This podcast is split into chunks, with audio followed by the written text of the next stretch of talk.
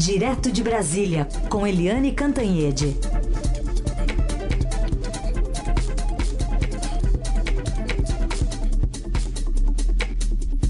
Oi, Eliane, bom dia. Bom dia, Raíssen, Carolina Ouvintes. Bom dia, Eliane. Aliás, a Greta já voltou aqui ao, à descrição no Twitter. Ah, como... voltou a, a, original? A original, que é uma garota de 16 anos, Tirou ativista pirralha. climática ambiental. Tirou o pirralho. Tirou. Era só uma resposta ontem.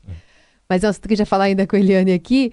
Antes, Eliane, queria saber de você sobre esse andamento do- da segunda instância, né? Dessa discussão lá no Congresso, que vai andando e vai andando rápido, talvez até mais do que se previa. E para quem essa notícia é boa e é ruim? Pois é, ah, vai andando, vai andando, mas vai mostrando também as brigas internas dentro do Congresso Nacional. né? a gente vê que é o Columbre brigando com, com Rodrigo Maia, agora o Columbre brigando com, com Simone Tebet, que é a presidente da CCJ. É, com isso, a- a- o projeto de lei que muda o, proce- o Código do Processo Penal andou. Andou e foi votado ontem, sim, na CCJ, Comissão de Constituição e Justiça, por um placar altíssimo, 22 a 1. Ou seja, um placar massacrante para pro- permitir a volta da prisão em segunda instância. Só tem uma coisa: CCJ é CCJ, plenário é plenário. A Simone Tebet manteve a palavra e botou na CCJ, na pauta da CCJ, como exigiam os, senadores, mas o Alcolumbre, presidente do Senado, diz que não vai botar na pauta do plenário ainda esse ano. Então vai ficar para o ano que vem. Além disso, tem aquela questão. Muita gente acha que só mudar o Código do Processo Penal não vai resolver o caso. Então, que provavelmente eh, o Senado mostrou-lhe força, mostrou eh, que não está aí para brincadeira, mas que eles vão acabar, vai acabar prevalecendo o acordo de cúpula para votar a proposta de emenda constitucional, a PEC, que é quem que vai mudar a Constituição para rever o conceito do que significa trânsito em julgado. Vai deixar de ser até as últimas consequências lá, desculpa, lá no Supremo Tribunal Federal e vai ser antecipado. Mas, enfim, ah, vai os senadores vão mostrando que eles são a favor da volta da, da prisão em segunda instância, mas para isso se tornar realidade, ainda tem muito chão pela frente. A prioridade nesse momento, o, pelo que a gente percebe, é a aprovação do projeto do pacote anticrime do ministro Sérgio Moro e do ministro do Supremo Alexandre de Moraes, né? Porque tem muita coisa no pacote anticrime que foi mais pela, pelo projeto do Alexandre de Moraes do que do projeto Moro. E é possível que isso seja votado na CCJ e no plenário rapidamente. Aprova num, aprova no outro e dá-se por encerrado ainda neste ano. Muito bom. Vamos continuar acompanhando. Essa aqui é- não é uma boa notícia para condenados em segunda instância, como por exemplo o ex-presidente Lula, que ontem também teve o filho alvo de uma operação da Polícia Federal. Eliane, ele reagiu, o ex-presidente, dizendo que foi pirotecnia. Pois é, aliás, né, a dona Carolina tinha me perguntado sobre isso. A quem interessa, né, Carolina? E eu fiquei devendo essa resposta. Ah, interessa diretamente ao ex-presidente Lula. né, ele saiu da prisão depois que o Supremo derrubou por um voto a previsão de segunda instância, de prisão em segunda instância, mas eh, ele está por um fio. Vai para lá, vai para cá, pode ficar solto, pode não ficar solto. Aliás, ele não sabe se fica eh, no ABC Paulista, se ele muda para o Nordeste. Eh, o Lula está com um, futuro meio incerto e isso segura também aí ah, toda a esquerda e principalmente o PT, todo mundo pendurado no Lula e o Lula balançando sem saber eh, o que, que vai acontecer com, com o futuro dele imediato. Bem, eh, e a coisa piora muito agora, já com a pergunta do Heisen, eh, com essa, essa operação de ontem, né, da Polícia Federal, em cima de, uma, um, de um tema que, na época que estourou, pegou todo mundo assim, meio de é, foi meio de supetão, todo mundo ficou meio constrangido.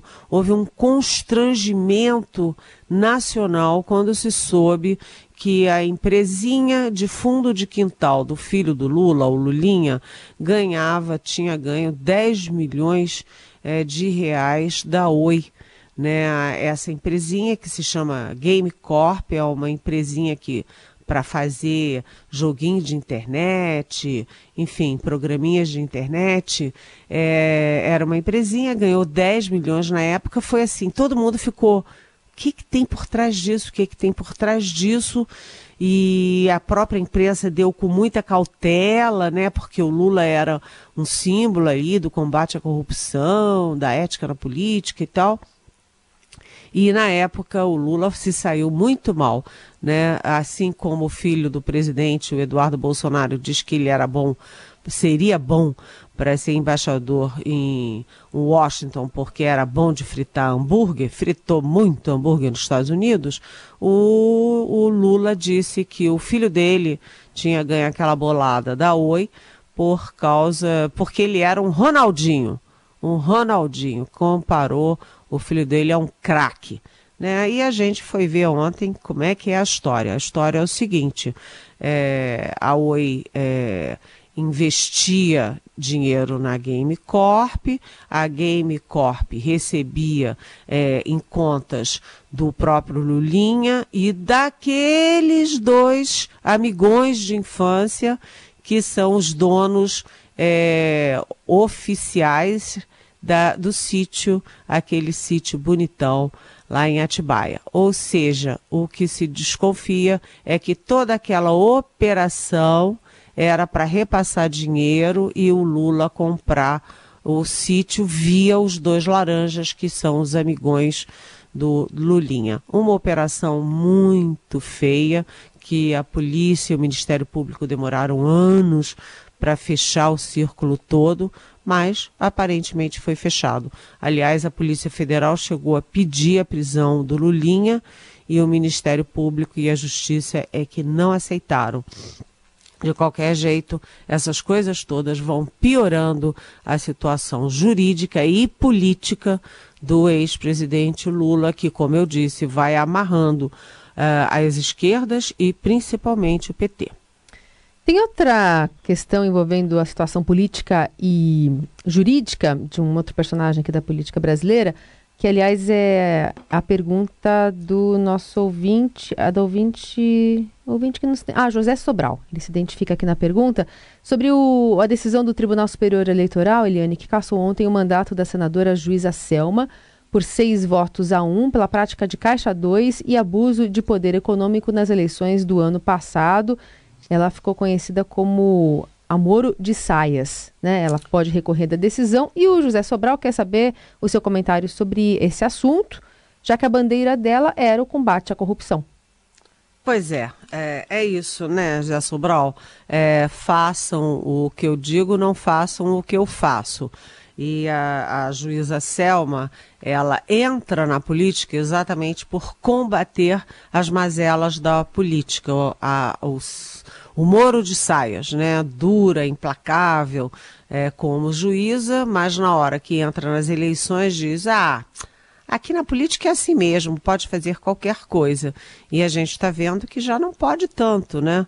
É, caçar o mandato é uma marca que ela deixa na carreira dela para sempre, uma marca indelével. Vai recorrer, vai ficar para lá, vai ficar para cá, mas de qualquer jeito é uma marca indelével na carreira dela. Aliás, aquele outro, hoje eu estou muito ditadeira, mas é, aquele outro, eu não sei se se chama ditado, mas é, quanto mais alto, maior o tombo. Quanto mais você cria a expectativa de que você é, é ética, de que você é correto, de que você faz as coisas direita, quando você pega, né, o tombo é muito mais mais doído e mais sofrido, como no caso da juíza Selma. Então, fica aí como exemplo de que é preciso realmente mudar as práticas de fazer campanha. Isso aí é a origem de tudo. Eliane, queria que você comentasse agora dois momentos aí do presidente Bolsonaro. Um bate-boca em que ele chamou a, a ativista menina Greta Thunberg de pirralha. E, por outro lado, tem a questão do fundo eleitoral também. Os deputados e senadores queriam 3.800 para o ano que vem e o governo está falando em 2,5 bi. Olha, é, primeiro bater boca com a Greta é engraçado, né?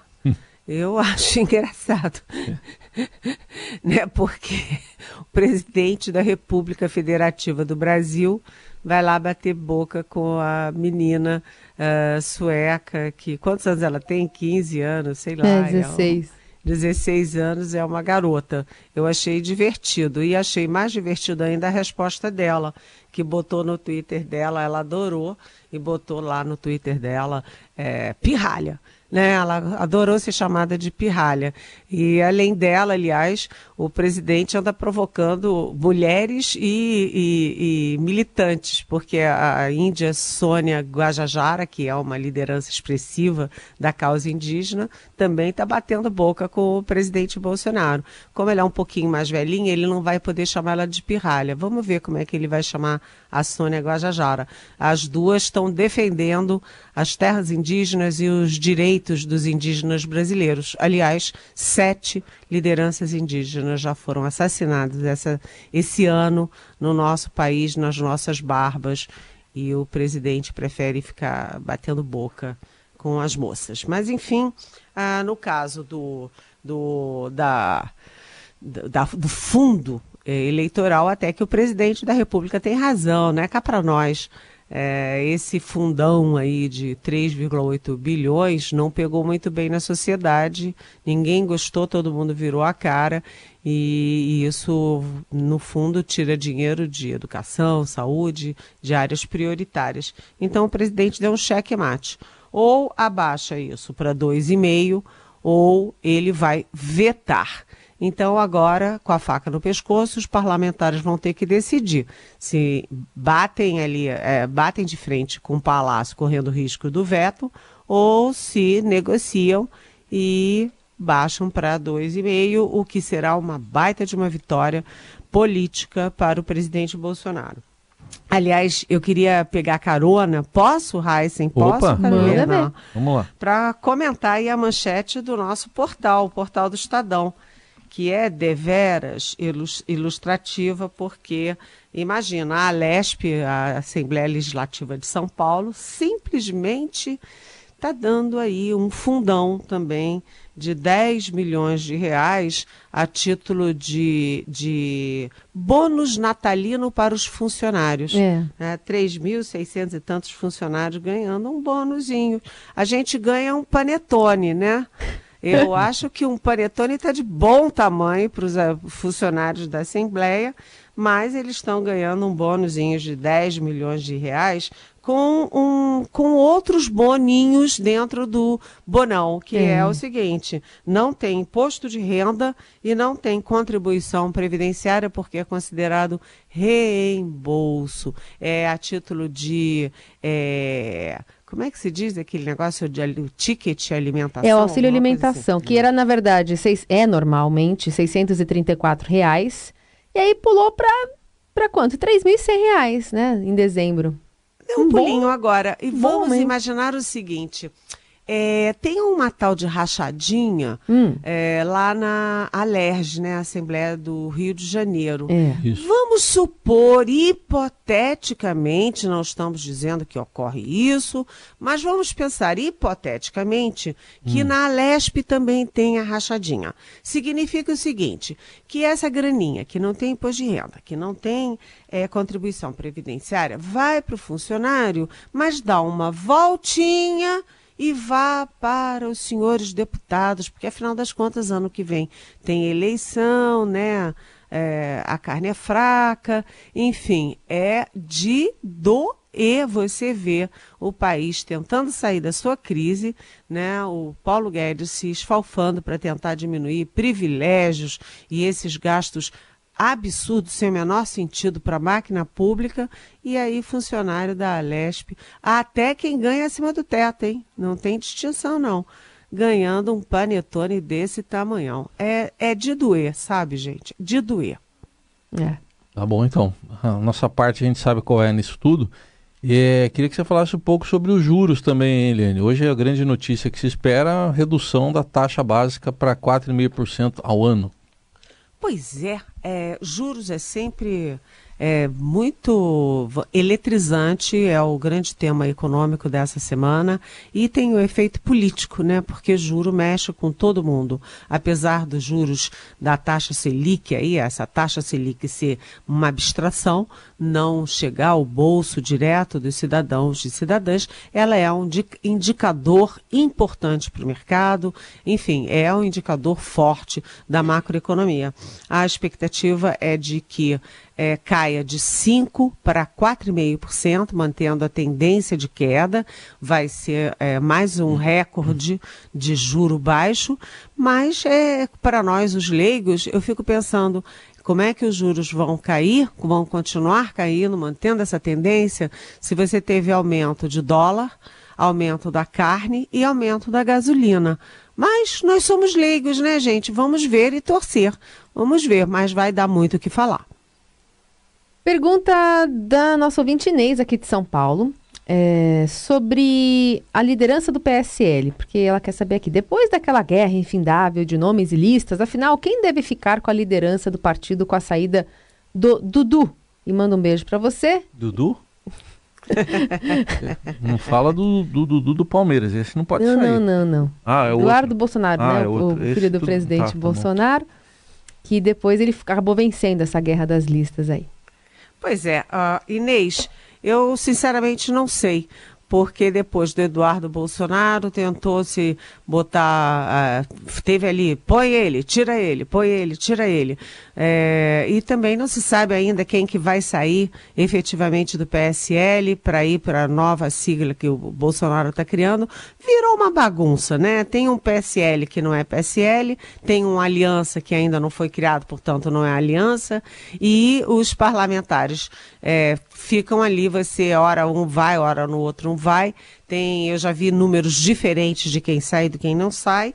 Agora, eu apostaria num delegado, num sargento, num capitão, alguma coisa assim para ser é, o líder do PSL, a não ser que todos esses fardados vão junto para aliança com o Bolsonaro. Lembrando que o PSL está numa situação difícil, porque o Bolsonaro saiu e deixou o Laranjal né, deixou o Laranjal com o Luciano Bivar, que é o presidente do PSL, é, que está sendo, que já foi indiciado, e com o ministro do Turismo, que continua no governo, que é o Marcelo Álvaro Antônio de Minas e que foi o pivô, foi o deflagrador dessa é, operação toda para apurar o Laranjal do PSL. Ou seja, virou uma grande bagunça, né, Inês?